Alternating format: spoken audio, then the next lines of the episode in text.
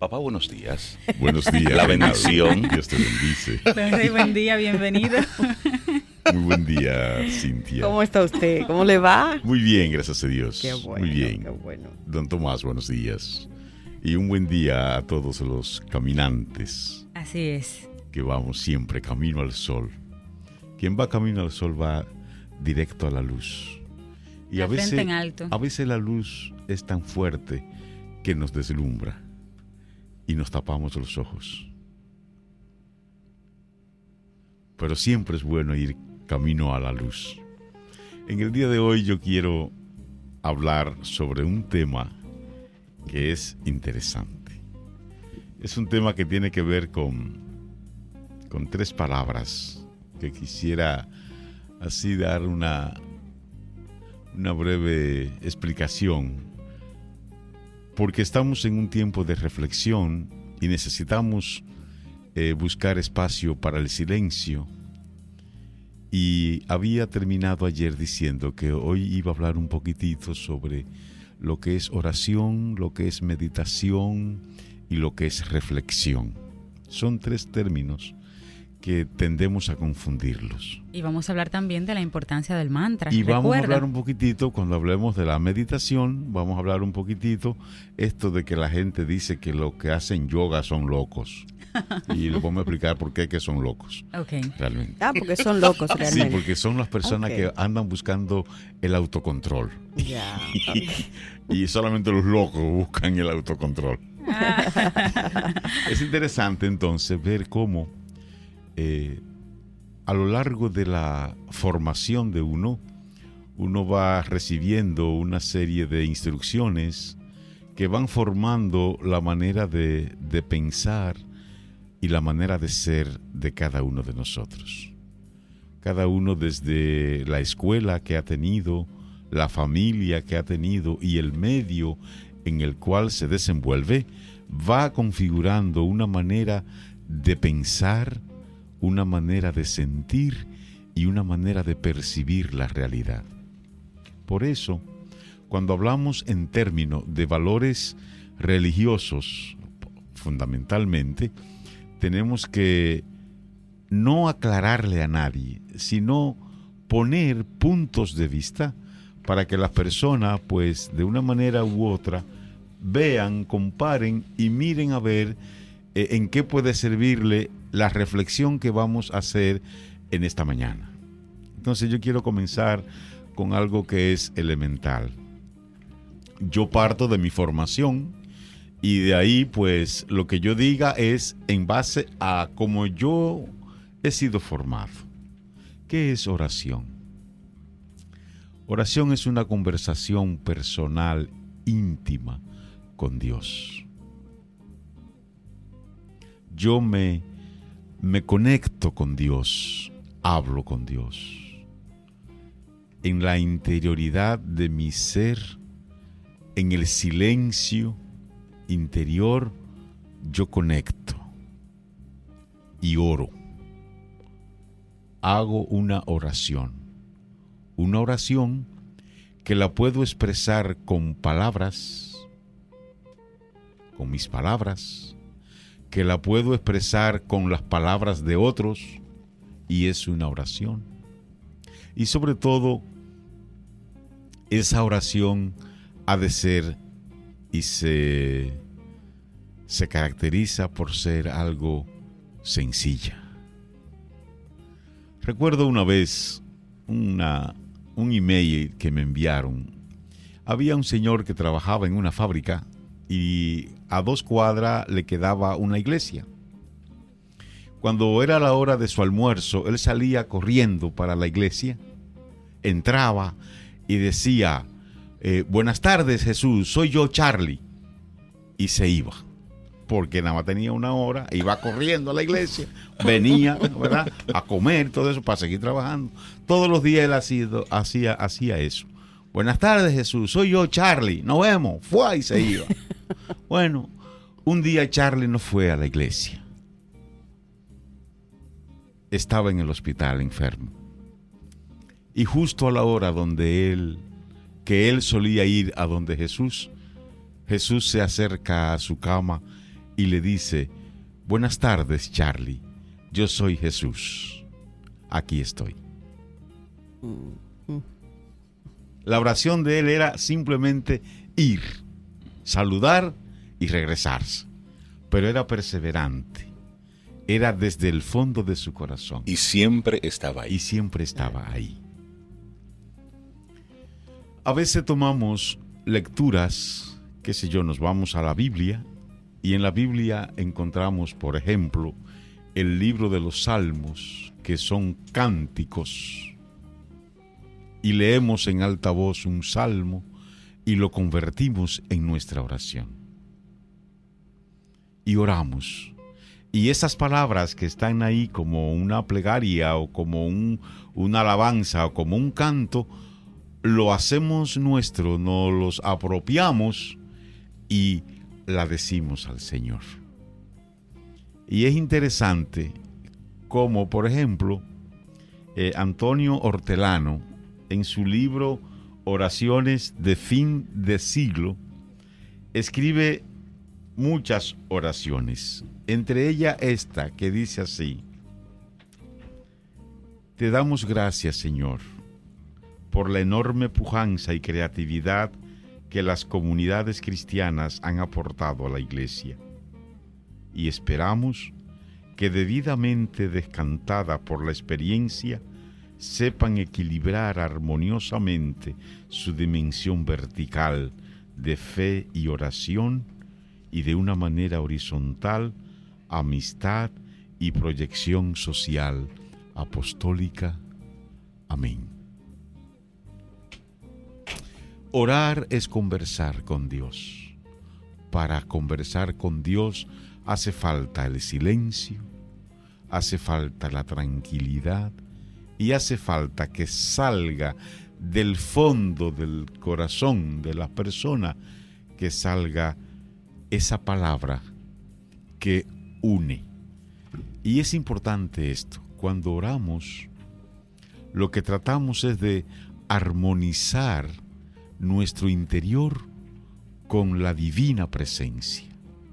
Por eso, mucha gente cree que ora y lo que hace es que vocifera, que habla, que dice sandeces.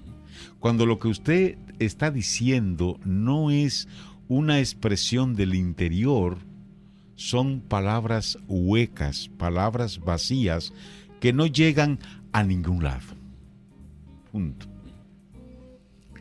Hace un tiempo yo estaba con mi nieta pequeña, con María Sofía, y dice ella, papá, vamos a rezar a Jesús.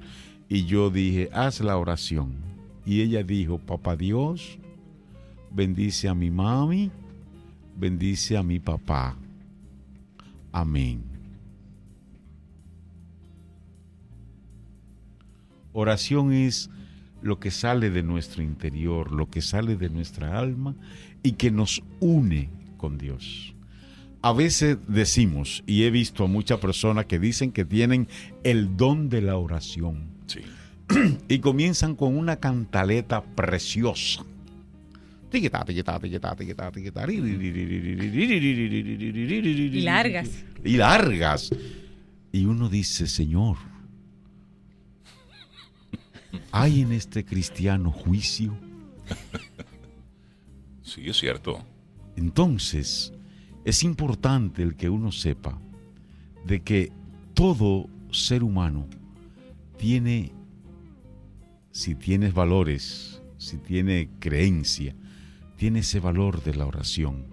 Solamente tiene que ponerse en eso. Y eso es algo personal, eso es muy íntimo, que inclusive hasta en una parte de la Biblia lo dice, cuando vayas a orar, tráncate, en tu habitación. Así Y hay eh, en muchos, muchos sectores ese que me vean. Claro. Y ya- mientras más duro y mientras más de rodillas Si estoy, voy de mientras- rodillas. y mientras más duro en el pecho me doy, bueno, y como pues, dice Cintia, si ya. hay prensa, y si hay prensa, pues mucho mejor. Así es. Entonces. Y también está el tema de que oramos cuando necesitamos cuando desesperadamente. tenemos una situación Importante crítica. eso. Vamos a hablar de eso, don Rey. Sí, la gente cree que oramos a Dios porque estamos apretados. Me gusta ese término y es verdad. Es que Hay un problema. yo sí, Hay que orar. yo dije en estos días que mucha gente se hace su Dios a su medida, Sí, su sai. Sí, sí, ¿eh? sí, de sus sais, así mismo. Entonces, aquellos que están atareados buscan a ese Dios que le va a resolver el problema. Entonces, una oración desesperada no llega. Porque tú estás desesperado, tú no sabes ni siquiera lo que tú estás pidiendo. Tú tienes, una, tú tienes un trance, tú tienes un tranque tan apurado que eso no llega a ninguna parte. Lo único que sirve es para desahogo pero no es la oración. Y otra cosa importante, en la oración o pedimos algo o agradecemos algo. Generalmente la gente ora para pedir, pero poco para dar gracias. Entonces, la persona que ora y que sabe orar, en algún momento pide para él. Pero generalmente el orante pide por los demás. Pide inclusive, ora por aquellos que no saben orar, por aquellos que no oran. Yo tengo una amiga que todos los días, no son los días, todas las madrugadas a las 3 de la mañana se pone a rezar el rosario de la misericordia y lo reza con la intención de que el Señor proteja a todas aquellas personas que andan deambulando a las 3 de la mañana. Y ella hace esa oración día a día. Porque el orar se convierte en una, en una manera de, de yo estar en la divina presencia de Dios. Eso es oración conectarme con Dios. Hacemos una pausa. Después de la pausa hablaremos un poquitito sobre lo que es la reflexión y sobre lo que es la meditación. Seguimos Camino al Sol conversando con Don Rey y en esta oportunidad lo hacemos sobre la reflexión y la meditación. Así es. Cuando hablamos de reflexionar, nos referimos fundamentalmente a esto. Eh, hay una actitud consciente, mental, de ahondar en la profundidad de una idea. Y esa idea que estoy pensando, que estoy analizando, que estoy profundizando, me acerca a Dios y reflexión. Escucho un mensaje, hago una lectura y mientras voy leyendo, mi mente, mi espíritu, mi, mi ser conecta con Dios mientras escucho, mientras leo. Entonces, mientras estoy escuchando a quien predica, a quien da el sermón, yo voy también haciendo un, un acto de conciencia y voy asintiendo lo que voy escuchando. Eso es reflexionar. Es no es doblegar, es poner a mi mente, poner a mi espíritu en esa idea que leo, en esa idea que escucho, en esa idea que como dicen los yoga, que es una sutra, en esa idea yo centro, yo enfoco mi atención en ese momento. Voy a poner un ejemplo sencillo y así me, me escucha. La madre, madre Teresa de Calcuta escribió un mensaje hermoso que se llama Mensaje para Vivir. Y dice la Madre Teresa de Calcuta, siempre ten presente que la piel se arruga, el pelo se vuelve blanco, los días se convierten en años, pero lo importante no cambia. Tu fuerza y tu convicción no tienen edad. Tu espíritu es el plumero de cualquier tela de araña, Detrás de cada línea de llegada hay una de partida y detrás de cada logro hay otro desafío. Mientras esté vivo, siéntete vivo. Si extrañas lo que hacías, vuelve a hacerlo. No vivas de fotos amarillas. Sigue aunque todos esperen que abandones. No dejes que se oxide el hierro que hay en ti. Haz que en vez de lástima te tengan respeto. Cuando por los años no puedas correr, trota.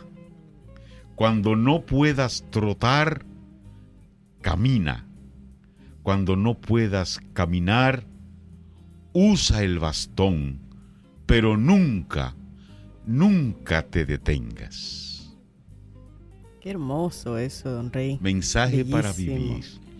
Madre Teresa de Calcuta. Tú lees esto, tú escuchas esto, tú piensas en esto. Reflexionas sobre esto. Y eso es la reflexión. Y eso es reflexión. Y si después de esa reflexión yo quiero hacer una oración, entonces oro.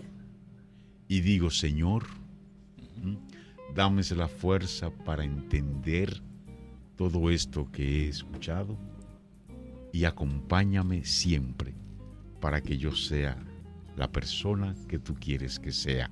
Esa es una breve oración. Hay unos talleres eh, que son del padre Ignacio Larrañaga. Así que son muy conocidos en nuestro país. Y lo interesante que tienen es que te muestran diferentes formas de oración y ponen precisamente como ejemplo a la Madre Teresa de Calcuta. Ella decía que la cabeza era la loca de la casa, que para ella era simplemente imposible poder sentarse tranquila a tener hacer una reflexión y una meditación. Entonces, ¿qué hizo la Madre Teresa de Calcuta? Ella oraba escribiendo. Entonces ella se sentaba, lápiz y papel, y tenía sus oraciones eh, manuscritas, de forma tal de ella poder estar concentrada en ese momento. Que también es. Era su forma una- de organizar la idea. Claro. Y también es una alternativa para nosotros que estamos en un mundo con tantas distracciones que el- es difícil poder concentrarnos en un momento. Esa puede ser una, una alternativa de oración usted se sienta usted con usted y luego comienzas a escribir para que estés es. enfocado en algo específico. Así es. Entonces, reflexionar y orar, aunque pueden ir de la mano, son cosas diferentes. Claro. Y hay un otro estadio un poco más profundo y mucho más personal, que es el de la meditación. La meditación que comienza precisamente con esto que Reinaldo acababa de acababa de, de decir. Es cuando hay ese autocontrol.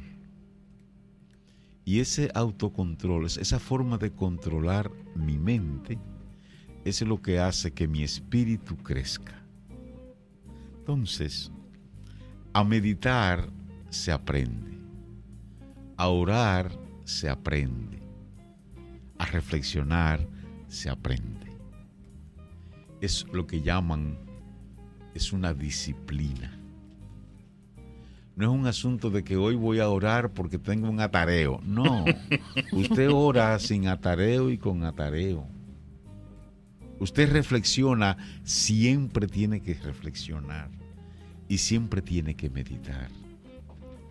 La meditación, y no voy a tener todo el tiempo que necesitaría, por eso voy a hablar hoy un poquito y mañana voy a hablar otro poco. La, la meditación es esa conexión que yo hago directamente con Dios, en donde yo trato de controlar la mente, entendiendo a la mente, como decía Reinaldo, como la loca de la casa. La persona que aprende a controlar la mente adquiere el autocontrol. Y qué difícil es eso. Qué difícil es cuando nuestra mente, que es la que gobierna todo lo que hacemos, es la que tiene la rienda. Y no somos capaces de controlarla. Cuántas cosas suceden en la vida, eh, en la humanidad, en la sociedad, solo porque hay una mente, un ingenio, una mente que es capaz, así como de hacer lo bueno, también hacer lo malo.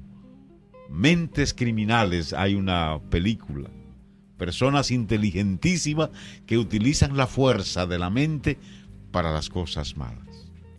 Hombres que han tenido el don de una inteligencia, de un coeficiente intelectual enorme, que lo usan para bien y otros que no lo usan para bien.